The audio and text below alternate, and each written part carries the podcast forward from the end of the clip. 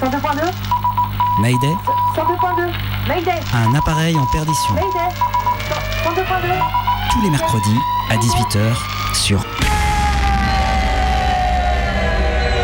Radio Canu International Airport. Mayday, Mayday, micro rouge. Ouais, micro rouge. Mayday, Mayday, Mayday, micro vert. Mayday, micro vert. 102.2. Mayday, euh, les CD sont gravés ou pas? Mayday.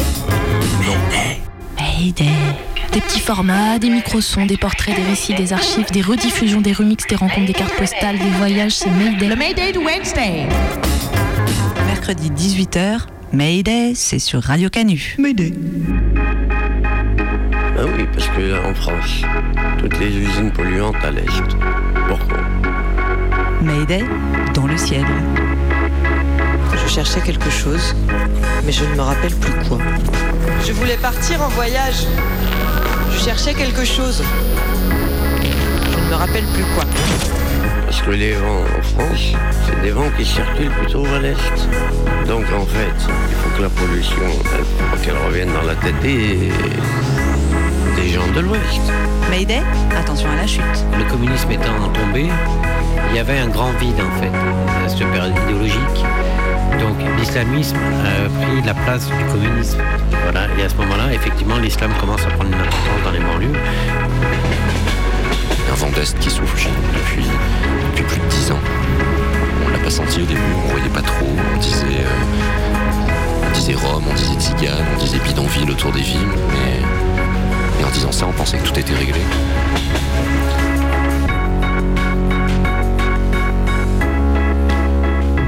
Notre studio des pentes de la Croix-Rousse, les périphéries lyonnaises marquent une première étape dans notre écoute de l'Est.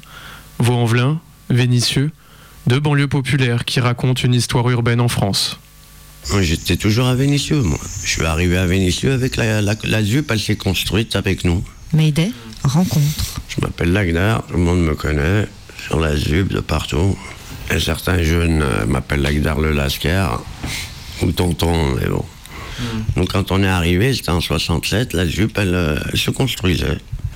Ah non, quand on est rentré, c'était magnifique. Une salle de bain, de l'eau chaude au robinet.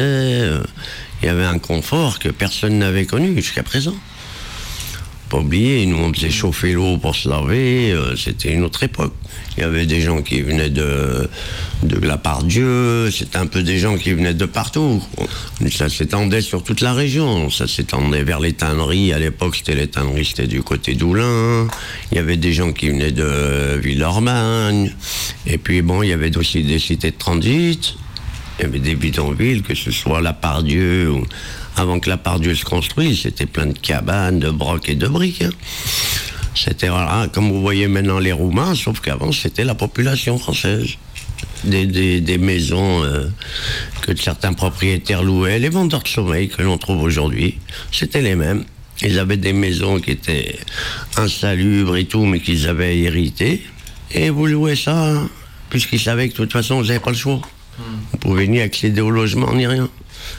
Dès que la ZUP, les ZUP sont construits, ah, c'était fini, ça y est. Enfin, il y avait des logements sociaux, il y avait une qualité de vie. Ah oui, ça a changé tout. Et puis en plus, ils commençaient tous à scolariser leurs enfants.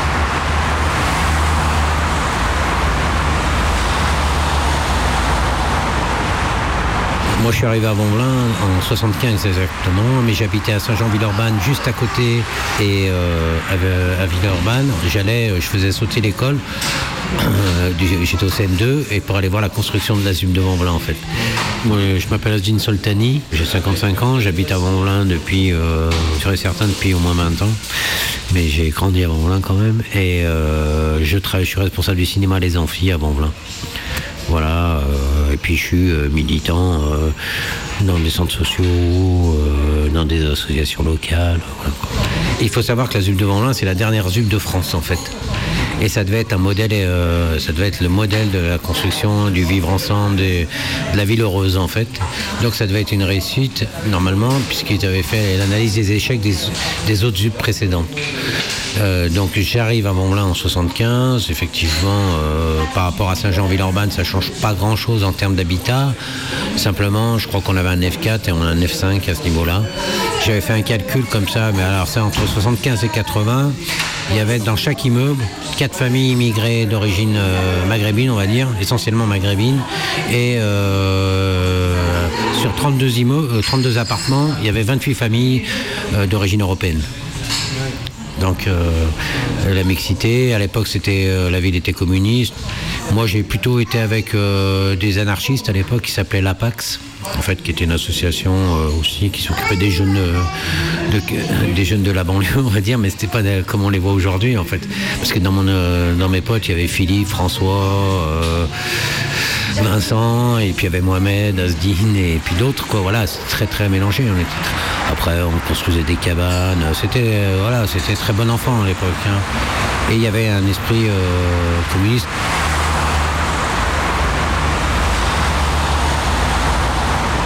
les années 75, 80, 85, même milieu des années jusqu'à fin 90, c'était grave la répression.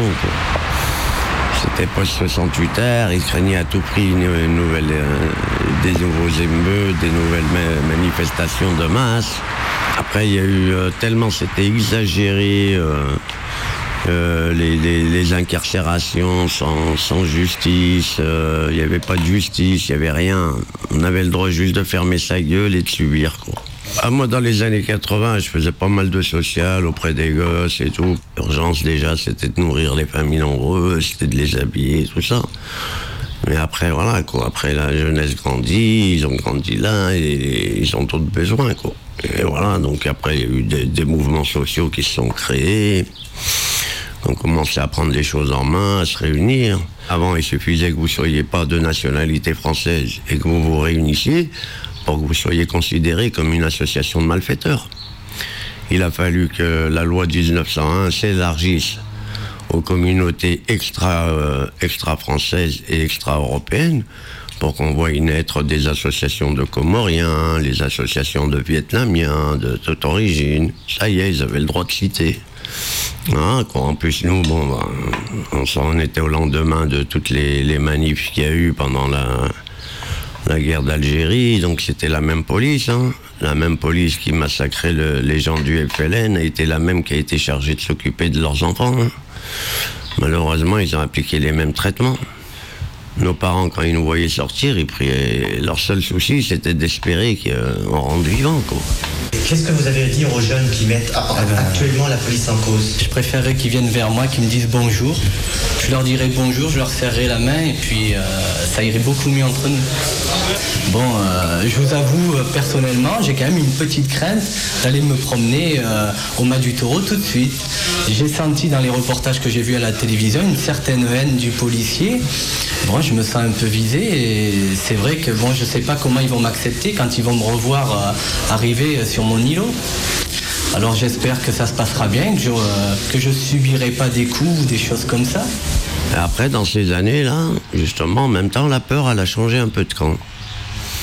Parce qu'avec ça, là, on a repris un peu le contrôle de nos vies et on a cessé d'avoir peur.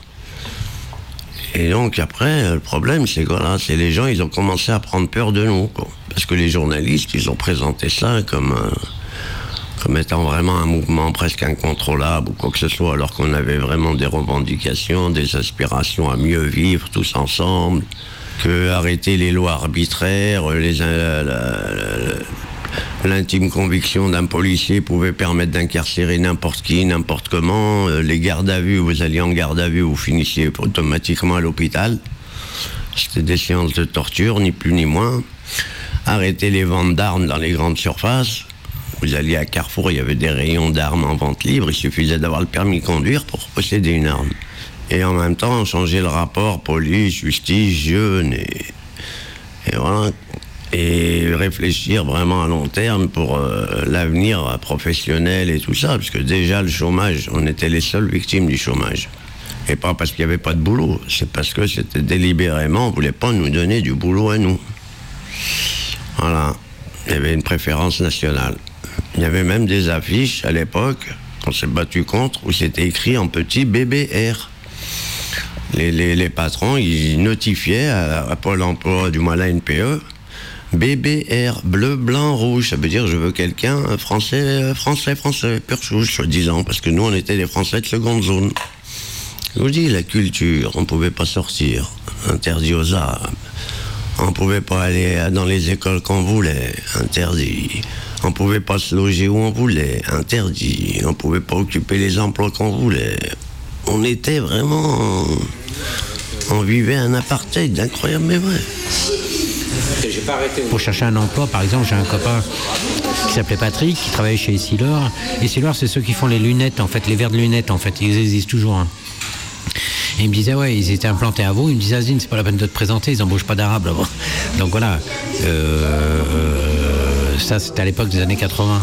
Parce que euh, aujourd'hui, je pense que ce phénomène est un peu plus. euh, toujours aussi présent, quoi, j'allais dire, malheureusement,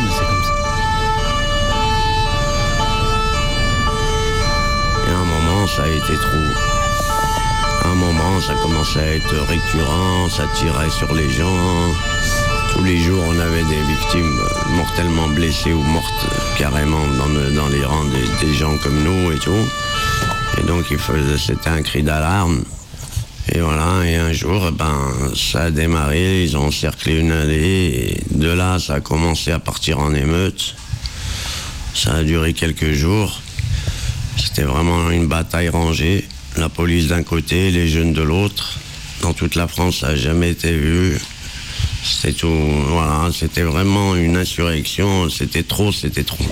C'était devenu un monde invivable pour nous. Euh, après, bon, il arrive un moment, euh, quand vous vous tapez dessus, tapez il y a un moment vous vous dites ça peut pas durer comme ça éternellement, quoi. Puisque de toute façon, euh, la force, elle était avec eux, la loi avec eux. Donc, euh, tôt ou tard, c'était où ils nous abattraient les uns après les autres, où il fallait qu'on trouve un compromis et qu'on commence à ouvrir le dialogue. Et c'est là qu'on a tous décidé de descendre, de descendre, c'est-à-dire de quitter le quartier et d'aller s'asseoir devant la mairie et dire que voilà, faut que ça s'arrête comme ça. Là, on peut pas continuer à se taper dessus les uns les autres, la police d'un côté, les jeunes de l'autre. Faut qu'on trouve un terrain d'entente et faut qu'on nous écoute. Des souvenirs familiers Il revient à ma mémoire Des souvenirs familiers Je revois ma blouse noire Lorsque j'étais écolier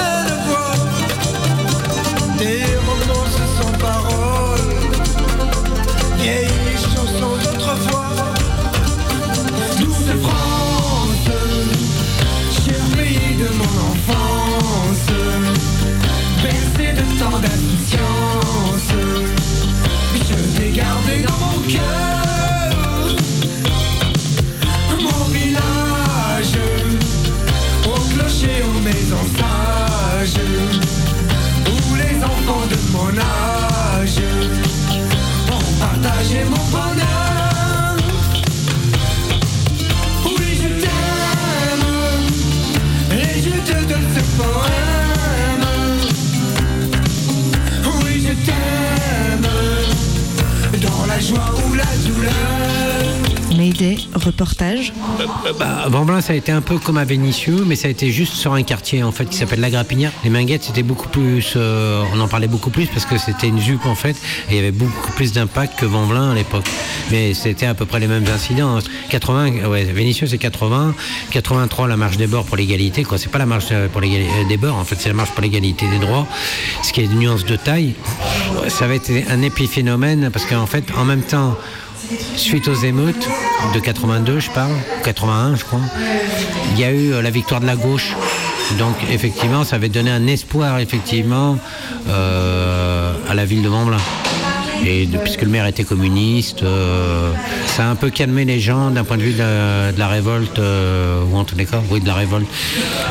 Donc, et là commence effectivement l'accession à la propriété. Et là, il y avait euh, la prime à l'accession à la propriété, alors comme on dit, l'aide à la pierre. Et là commençait, euh, j'allais dire, euh, la désertification euh, des banlieues par la classe euh, ouvrière blanche. On avait commencé par oublier les banlieues. Archive IM Média 1991. Tout d'un coup, Vaux-en-Velin dans l'Est lyonnais s'embrase. Cinq nuits durant, les jeunes affrontent la police dans une ZUP modèle de réhabilitation.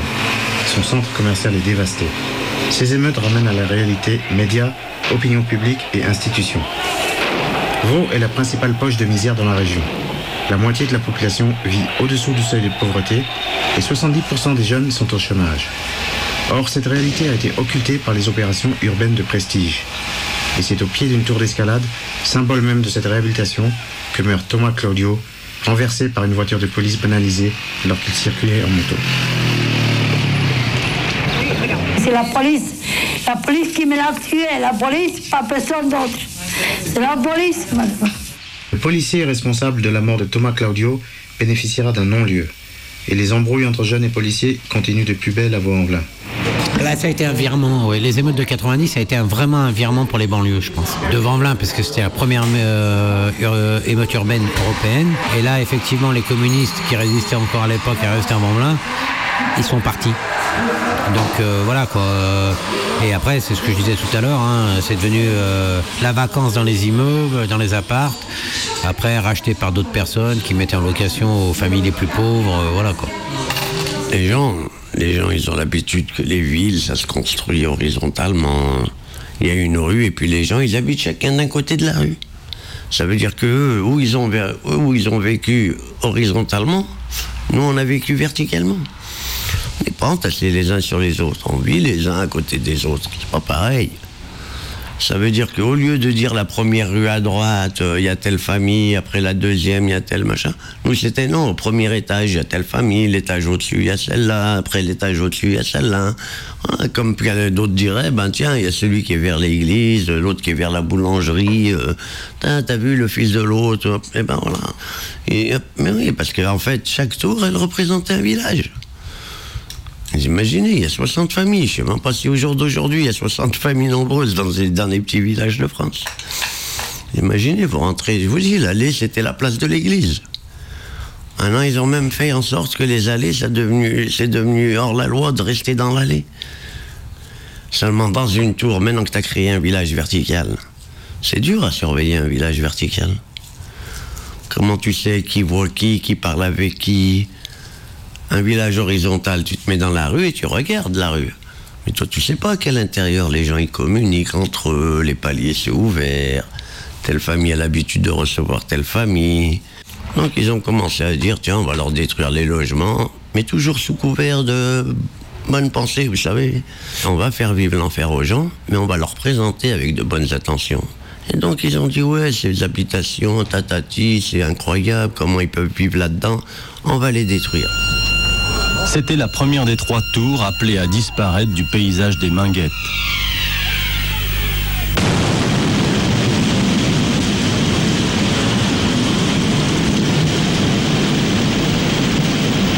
C'était aussi l'expression la plus spectaculaire de la volonté publique de réhabiliter ce quartier.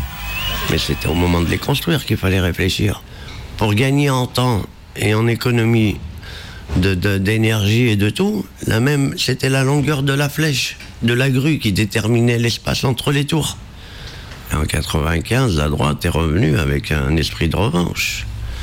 Ça fait qu'elle allait balayer tous les acteurs de terrain, elle allait les balayer d'une manière incroyable. Elle allait faire un raz-de-marée sous prétexte que, soi-disant, c'est nous qui avions maintenu euh, le gouvernement socialiste 14 ans au pouvoir. Et que maintenant, Charles Pasqua étant devenu ministre de l'Intérieur, on allait le payer sévèrement. Et là, ils ont commencé à faire la chasse aux associations et tout ça. Un qui détricote tous les droits qu'on a gagnés, de toute façon. Et les gens, ils se laissent faire. Et de toute façon, eux, les bourges, ils le savent. hein. Les classes dirigeantes, elles le savent. hein. Elles, elles n'ont jamais perdu de vue la lutte de classe. Parce qu'elles savent, c'est leur hantise qu'un jour le peuple se réveille.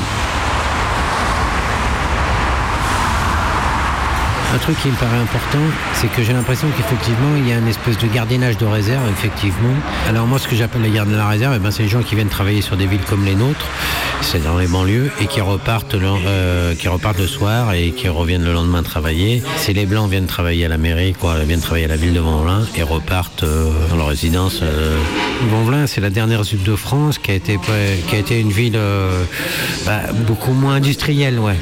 Et quand j'ai vu que dans les années 90, que c'était quand c'était devenu une émeute, et que la, répar- la répartition des richesses ne s'opérait pas comme elle était prévue, effectivement avec la ville Bonheur, que c'était devenu une ville pauvre et populaire et qui s'est ghettoisée qui plus est. Et quand je dis ghettoisée, c'est pas au sens que simplement de la pauvreté, c'est au, au sens ethniciste du terme.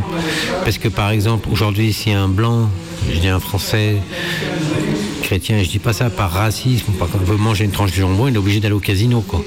Il y a que casino qui vend du jambon. S'il veut aller dans une boucherie, soit il attend le marché, et encore pas n'importe quel marché, le marché du village. Mais ça, c'est des réalités sociologiques. Alors après, on y met ce qu'on veut derrière. hein. Je veux dire, effectivement, ça sert effectivement les idéologies racistes et nationalistes. Mais malgré tout, ça reste aussi une forme de sécurité, je pense. Quand je parle de réserve, c'est parce qu'on a toujours l'impression de découvrir de, l'exotisme dans nos banlieues. Certes, il n'y a plus rien à découvrir, mais effectivement, les gens ont tellement peur de, de ces banlieues, alors qu'il n'y a aucune raison d'avoir peur, hein, pour le coup. Là. Simplement, le fantasme est très présent dans la tête des gens, mais il y a plein d'actions qui se passent qui ne sont pas inintéressantes. Aux gens des marchés rouges, par exemple, qui habitent à Vanvelin et qui font du maraîchage et du fermage. euh, voilà. Je pense qu'effectivement, eux, c'est des vrais militants de fond, quoi, et pas simplement qu'une histoire de. Ah, moi, je travaille à Vanvelin, je suis militante, quoi.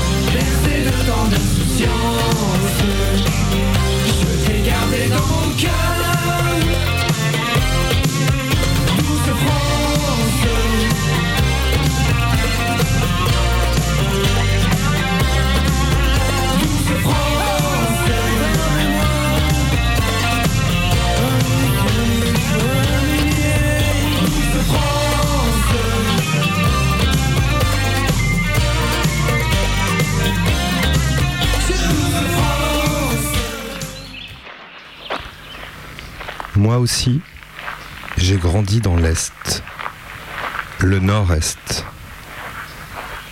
la Haute-Marne, le 52. La Haute-Marne et sa vallée, et au fond du Val, un gros bourg qui autrefois était une ville, Joinville. C'était avant que les gens fuient par centaines, puis par milliers. Joinville, du nom du seigneur de Joinville, celui qui, au Moyen Âge, a écrit les mémoires de Saint-Louis en croisade vers la Terre Sainte, tout là-bas, à l'est de la Méditerranée. D'aller si loin à l'est, il en est mort, Saint-Louis, le con. Joinville, son château Renaissance, résidence de Claude de Lorraine, ses fonderies, héritage de la révolution industrielle, aujourd'hui à l'arrêt, son Lidl, et mon collège, mon lycée, mon adolescence à la fin des années 90. En Haute-Marne, dans le nord-est de la France, se trouve presque en son centre Joinville, au fond de la vallée de la Marne, tout là-haut, là-haut, de la diagonale du vide. À Joinville, il y a deux types d'écoliers. Il y a celui et celle qui reste en Haute-Marne après ses 16 ans, l'âge auquel la scolarisation n'est plus obligatoire, l'âge auquel on peut aussi prétendre à une formation professionnelle.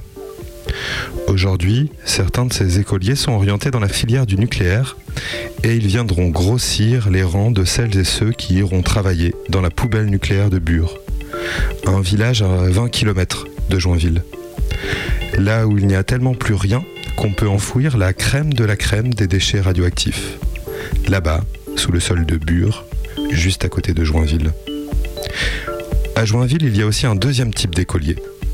C'est celui ou celle qui a son bac. Il part de Joinville, à Nancy, à Reims, à Dijon.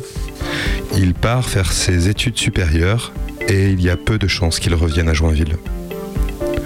En Haute-Marne, dans le nord-est de la France, ceux qui n'ont nulle part où aller restent. Pour eux, c'est pas mieux ailleurs. Et quand tu es resté toute ta vie en Haute-Marne, ta géographie est serrée, très précise. Là où tu vis, tu connais chaque chemin, chaque maison, chaque arbre, chaque habitant. Et si tu dépasses, disons, 20 km autour de chez toi, tu es déjà dans un autre pays. C'est comme ça qu'on dit en Haute-Marne, c'est comme ça aussi qu'on vit. Dans le village où j'ai grandi, à 2 km de Joinville, un village de 300 habitants coupé en deux parties égales par la route nationale, il y a le haut et le bas du pays. Parce qu'en Haute-Marne, dans le nord-est de la France, on a plein de pays. À un inconnu qui vient manifestement lui aussi de Haute-Marne, on dit comme ça. Dis, tu viens de quel pays, gros? C'est comme ça qu'on parle en Haute-Marne, dans le nord-est de la France, mais avec un autre accent que le mien, parce que moi, je fais partie du deuxième type d'écolier, celui qui est parti de Haute-Marne et qui n'est jamais revenu y vivre. La première fois que j'ai pris le train, au départ de Joinville, pour aller à l'université, j'ai vu par la fenêtre défiler les paysages de Haute-Marne. Des centaines et des centaines de pays que je ne connaissais pas. Et tout au bout, là-bas, la métropole. Le chant d'un train de nuit, les couloirs sombres d'un wagon, la cabine à quatre lits couchettes, l'odeur du thé brûlant traversant les plaines de la Russie. Alors t'es qui toi? Je m'appelle Sanson, j'étais architecte, mais euh, aujourd'hui ça sert plus à grand chose. Les architectes reconstruisent maintenant pour le Prince, alors maintenant le Prince il s'appelle Métropole. On construit, on densifie, on est revenu quasiment à un système de cité-État, et ça depuis euh, 2002 chez nous, depuis plus longtemps ici. Qu'est-ce que tu fais dans ce train? Je pars vers l'Est, je viens de dépasser Kazan, et euh, je vais vers Nablajnitchin. Il y a un vent d'Est qui souffle chez nous depuis, depuis plus de dix ans. On ne l'a pas senti au début, on voyait pas trop. On disait, euh, on disait Rome, on disait Zigane, on disait bidonville autour des villes, mais et en disant ça, on pensait que tout était réglé, que c'était de l'étranger, que ça allait se résorber, que l'architecture, l'urbanisme, la politique, l'économie allaient régler toutes ces questions. Et donc je suis parti pour voir euh, d'où ça venait. Alors d'abord en Hongrie, ensuite en Roumanie, ensuite en Transnistrie. D'abord en Roumanie pour comprendre que la question c'était pas être tzigane ou pas être tzigane, c'était euh, la fin d'un régime et l'ouverture d'un autre qu'on appelle l'Europe. Puis la Moldavie parce qu'elle n'est pas encore entrée dans l'Europe. Puis la Transnistrie.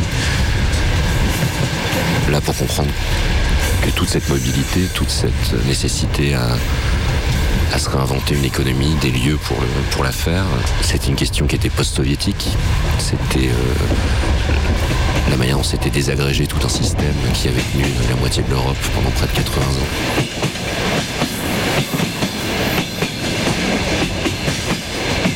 Qu'est-ce que t'as vu à Moscou À Moscou, j'ai vu l'avenir. J'ai vu une ville géante de 16 millions d'habitants, bientôt 26 millions d'habitants. J'ai vu des gens venant de l'Est, encore plus loin à l'Est, construire cette euh, ville. J'ai vu les rescapés des années 90 qui n'ont pas réussi à devenir des nouveaux Russes, à s'intégrer dans une nouvelle économie, continuer à vivre comme ils le faisaient dans les années 90, en vivant dans des garages, en construisant dans des garages, en se construisant une économie dans ces, dans ces espaces-là. J'ai vu les pelleteuses marcher sur ces lieux, raser les cités de garage.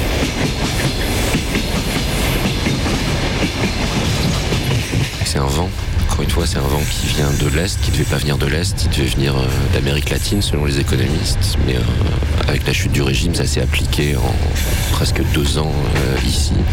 Disparition des services publics, fragmentation des plus grandes entreprises de réseau, transport. énergie, communication, téléphone, etc. Ça te rappelle rien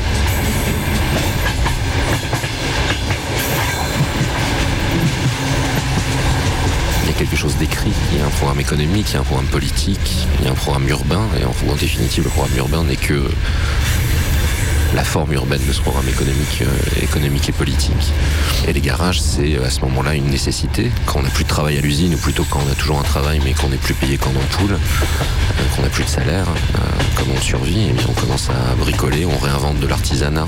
Et donc ces lieux qui à l'origine étaient, étaient faits pour euh, garer des bagnoles euh, des gens intégrés dans une économie soviétique qui sont devenus euh, à la fois des lieux où on a réparé sa voiture, puis où on a commencé à produire des choses, et puis où finalement, des fois, on a fini par vivre. En 1991, nous sommes en train de faire nos adieux à l'époque soviétique, à cette vie qui était la nôtre. Je m'efforce d'écouter honnêtement tous ceux qui ont participé au drame socialiste. Le communisme avait un projet insensé, transformer l'homme ancien, le vieil Adam, et cela a marché. C'est peut-être la seule chose qui ait marché. En 70 ans et quelques, on a créé dans le laboratoire du marxisme-léninisme un type d'homme en particulier, l'Homo soviéticus. Les uns le considèrent comme une figure tragique, d'autres le traitent de Sovok, de pauvre soviet ringard. Il me semble que je connais cet homme, je le connais même très bien. Nous avons vécu côte à côte pendant de nombreuses années. Lui, c'est moi. Ce sont les gens que je fréquente, mes amis, mes parents. À travers l'ex-Union soviétique, l'Homo soviéticus, ce ne sont pas seulement les Russes, mais aussi les Biélorusses, les Turkmènes, les Ukrainiens, les Kazakhs. Maintenant, nous vivons dans des pays différents, nous parlons des langues différentes, mais on ne peut pas nous confondre avec personne. On nous reconnaît tout de suite, nous, les gens du socialisme. Nous sommes pareils à tous les autres, et nous ne sommes pas pareils. Nous avons notre lexique à nous, nos propres conceptions du bien et du mal, des héros et des martyrs. Nous avons un rapport particulier à la mort. Que peut bien valoir la vie humaine si nous songeons qu'il n'y a pas si longtemps, des millions de gens périssaient de morts violentes? Nous venons tous de là-bas, de ce pays qui a connu le goulag et une guerre effroyable. La collectivisation, des déportations de peuples entiers, c'était le socialisme. Et c'était notre vie, tout simplement. À l'époque, nous n'en parlions pas beaucoup. Mais à présent que tout a changé de façon irréversible, cette vie qui était la nôtre intéresse tout le monde. Peu importe comment elle était, c'était notre vie. Alors la voilà, cette liberté. Nous attendions, nous, à ce qu'elle soit comme ça? Nous étions prêts à mourir pour nos idéaux, à nous battre pour eux. Mais c'est une vie à la Tchékov qui a commencé, sans histoire. Toutes les valeurs se sont effondrées, sauf celle de la vie, de la vie en général. Les nouveaux rêves, c'est de se construire une maison, de s'acheter une nouvelle voiture, de planter des grosiers. Il s'est avéré que la liberté était la réhabilitation de cet esprit petit bourgeois que l'on avait l'habitude d'entendre dénigrer en Russie. La liberté de Sa Majesté la consommation. Brusquement, tout a changé autour de nous. Les enseignes, les objets, l'argent, le drapeau et l'homme lui-même. Il est devenu plus coloré, plus isolé. On a fait exploser un monolithe et la vie s'est éparpillée en petits îlots, en atomes, en cellules. Mayday 102.2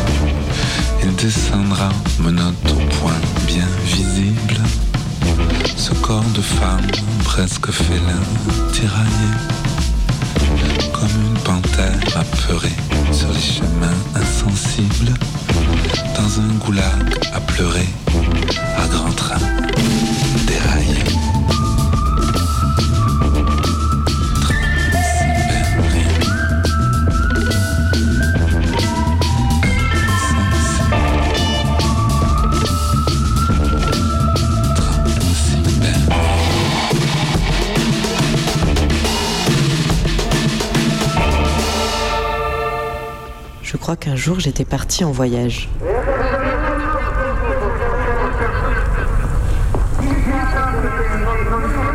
Je cherchais quelque chose.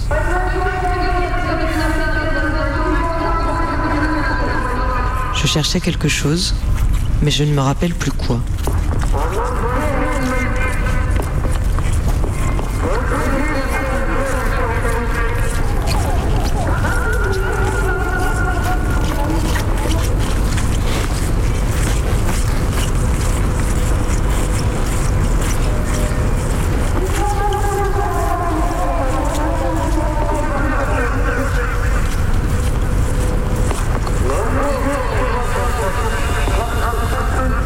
Je quelque chose, mais je ne me rappelle plus quoi.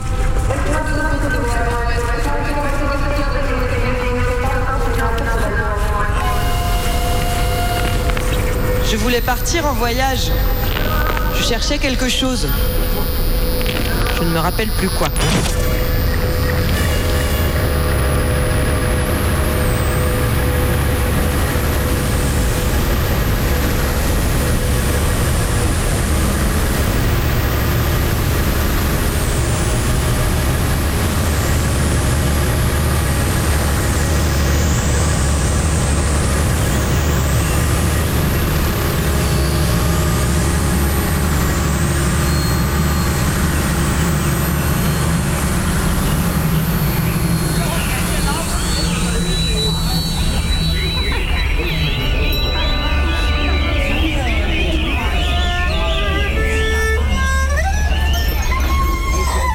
C'était la Chine, c'est ça C'était la Chine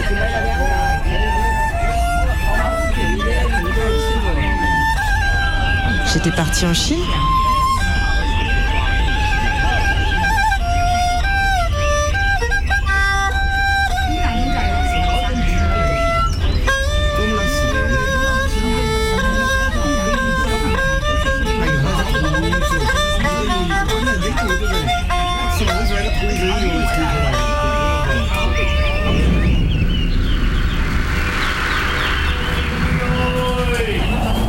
Partie en Chine. Mais qu'est-ce que je cherchais? Quelqu'un? Une porte.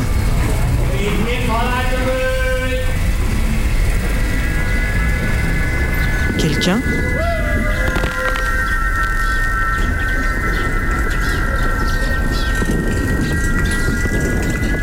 Un esprit?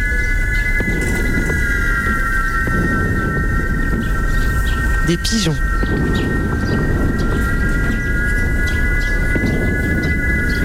Des pétards.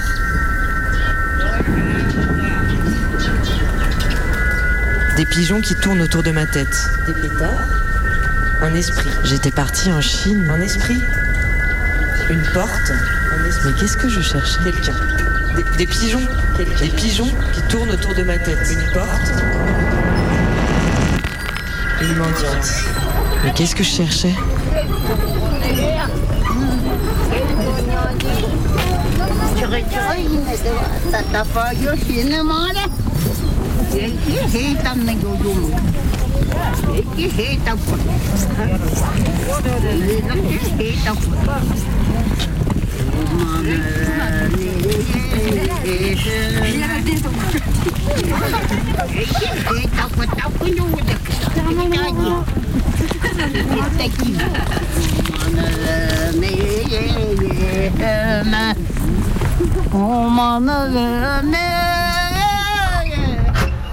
Une porte.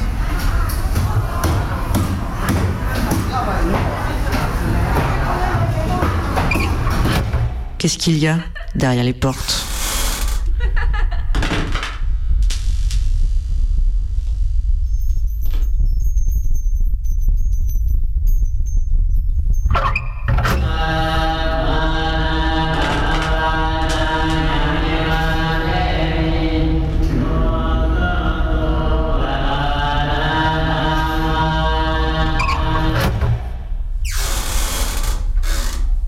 Qu'il y a derrière les portes.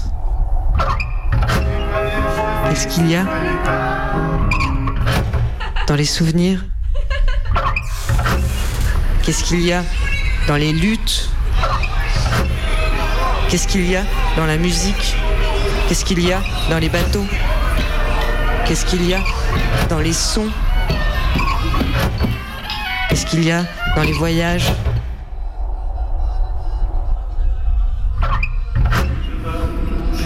J'étais parti en Chine, en Russie, en Malaisie, au Laos, en Mongolie.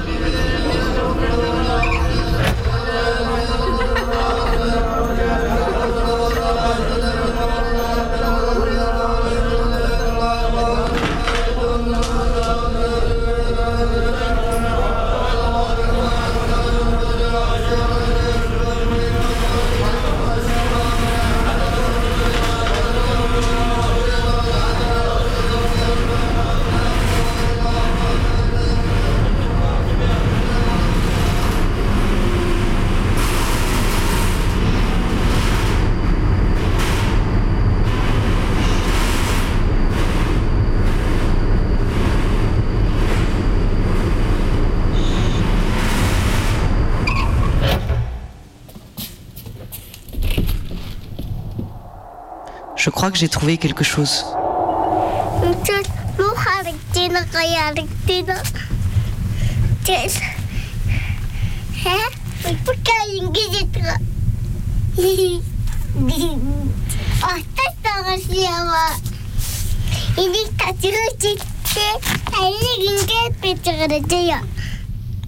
Je crois que j'ai trouvé quelque chose.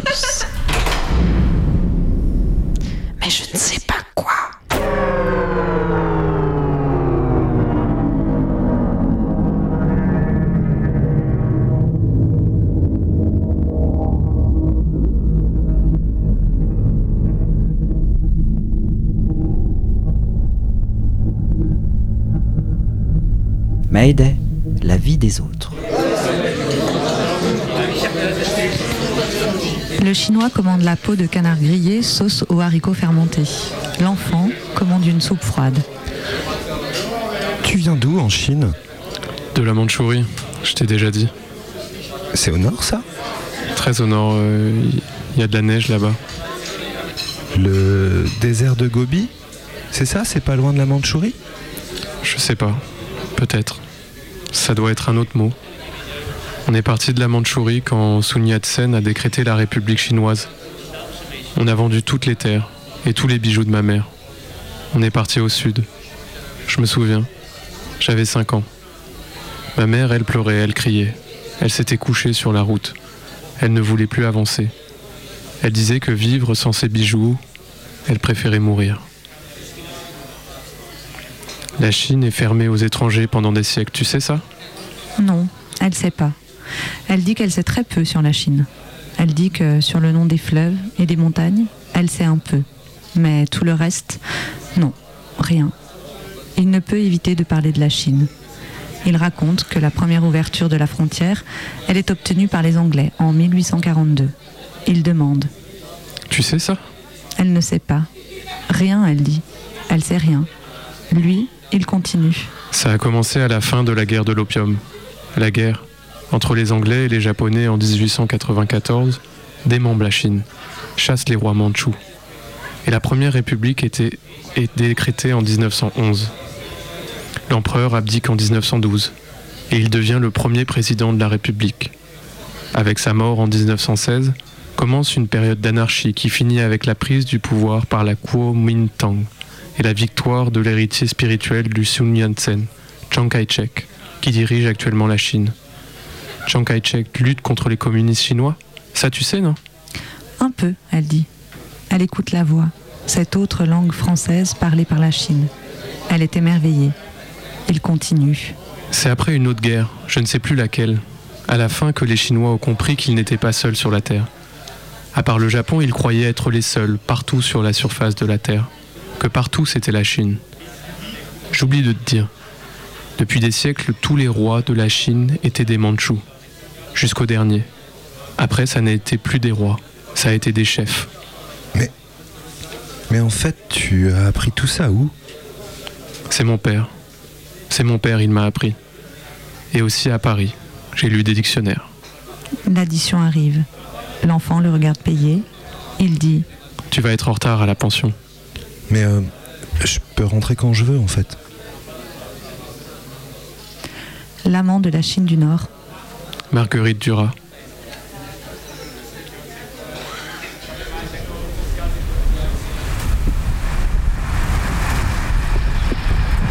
Mistral et Tramontane soufflent dans les deux sens sur la cité de béton des Binguettes.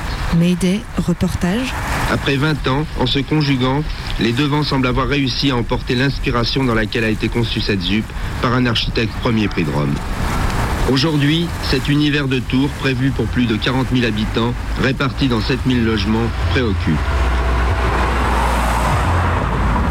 À l'est, les quartiers populaires, les usines polluantes, l'insalubrité, les risques que l'on connaît avec ces vaisseaux et compagnie.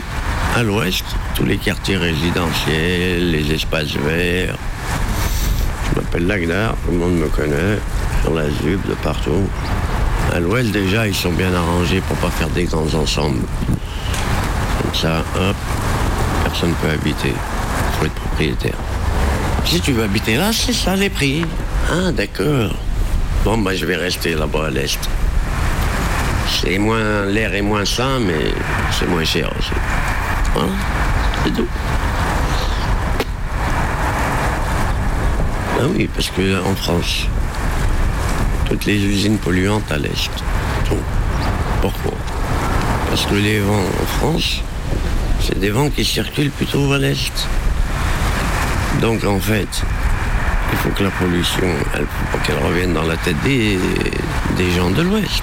Quand ils font le couloir de la chimie, ils ont créé une ville qui s'appelle Saint-Fond, par exemple, pour pouvoir faire ce qu'ils veulent à l'intérieur, pour pouvoir y concentrer toutes les usines chimiques. Ça, il n'y a pas besoin de parler avec un maire. On leur dit aux habitants, on ne payerait pas d'impôts. C'est l'usine qui fera fonctionner la ville. Ah, ben ça va, on ne paye pas d'impôts. Prenez Faisin, des villes comme ça.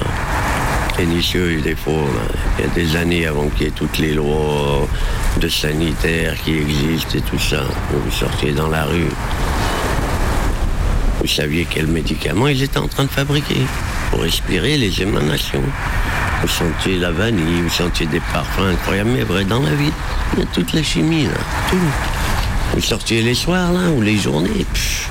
pendant des semaines, vous aviez la même odeur dans toute la ville. Incroyable. D'ailleurs, la plupart des gens, euh, là, là, ici, là, tout le monde est malade des poumons. Il est pris soin de sa santé ou pas. Il n'y a pas une famille qui n'a pas des, gens qui sont touchés par ce. Sans parler, voilà, il y en a certains qui y travaillent aussi. Pareil là, qui travaillent à la fonderie de, Vénice- de, de RVI, de Renault Trucks.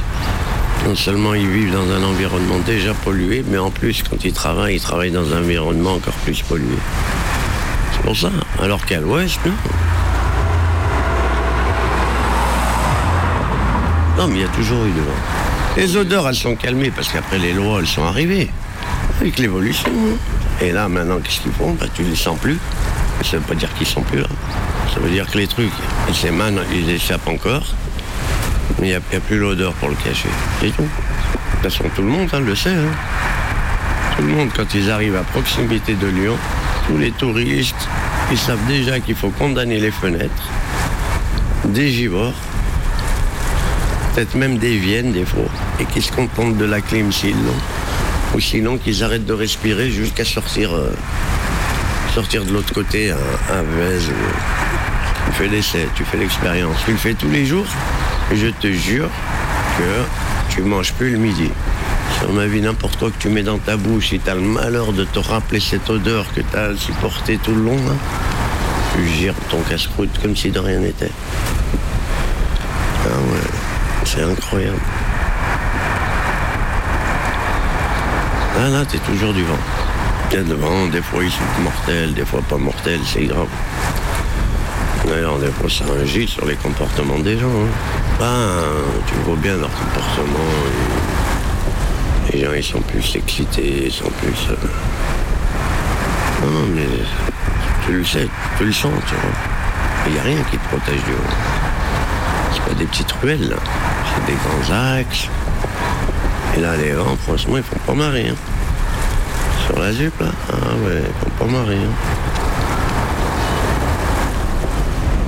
Le temps, il t'agresse, les odeurs, elles t'agressent, les bruits, ils t'agressent, le social, tout t'agresse. Comment tu veux que tu sortes et tu sois zen? Non. Forcément. Même si toi-même t'en as pas conscience, insidieusement, toutes ces choses, ça influe sur ton comportement.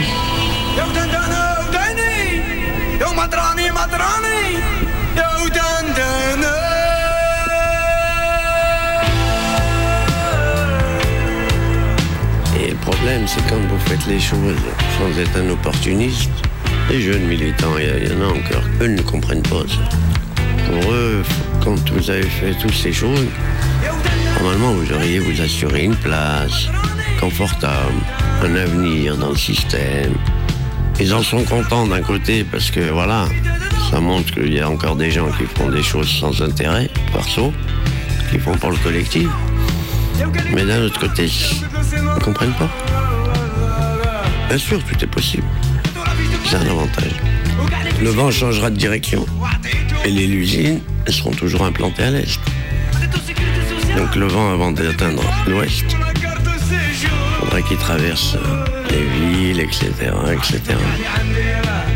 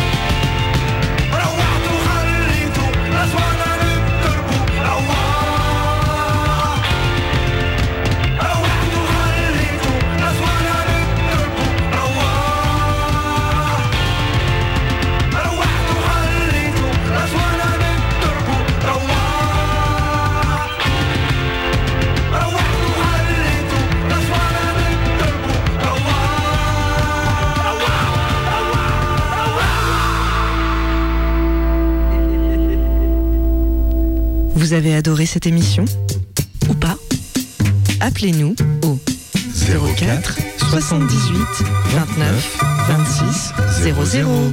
C'est le répondeur de Radio Canu sur 102.2. Alors laisse ton message.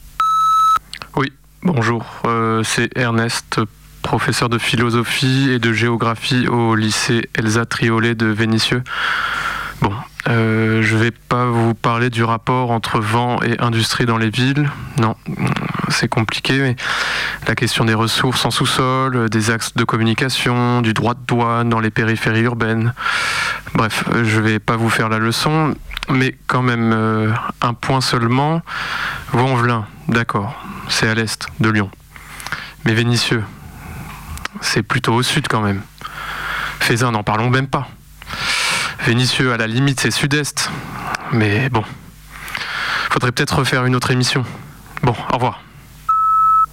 Oui, salut, c'est Manon de Tarascon. Alors, euh, ben, moi, je vous appelle parce que votre émission est vraiment super. J'adore euh, parler de l'Est aujourd'hui. Je trouvais ça intéressant. Et puis, euh, surtout que bah, je me rappelle que vous aviez parlé de l'Ouest en automne. Alors, moi, je trouve ça vraiment génial. Par contre, j'ai juste une question. À quand l'émission sur le Sud hein? Eh ben oui, parce que moi, ça m'intéresserait bien quand même. hein. Allez, ben, salut et puis des bisous à toute l'équipe.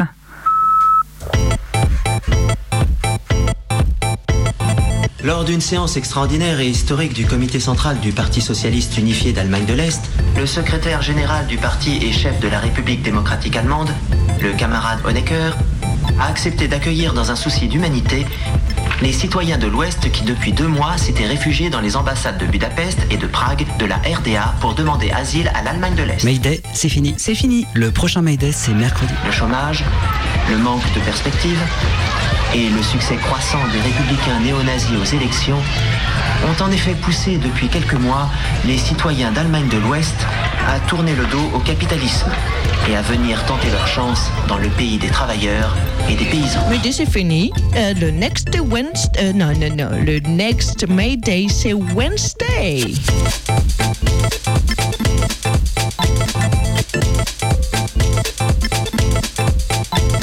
Embarquement porte 102.2 pour le Canu Info à 19h.